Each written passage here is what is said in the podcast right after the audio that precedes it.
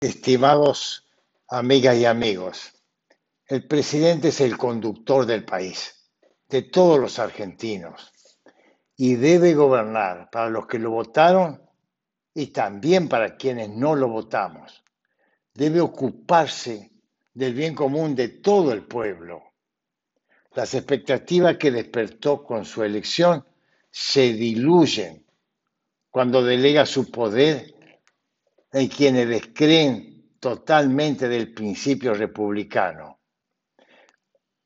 Cuando reivindicamos el concepto de república, no lo hacemos desde un partido político, lo hacemos como ciudadano, es la ciudadanía que con hartazgo quiere ver cumplir la ley el escándalo del vacunatorio, el tremendo escándalo del vacunatorio VIP, es una perversión política sin atenuantes.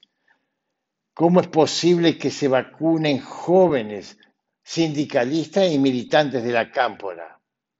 ¿No se dan cuenta que le están quitando la posibilidad de vivir a los adultos mayores que sin esas vacunas robadas con el corona morirán más del 80%.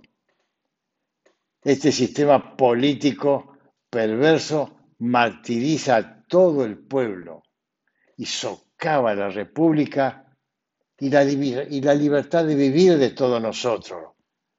Miren, la política es una ciencia moral, pero estos piratas de la política, que no tienen ni idea que ser político es para servir a la gente, no para aprovecharse de lo que sufres, no para aprovechar las situaciones que están y hundir al país en la desesperanza.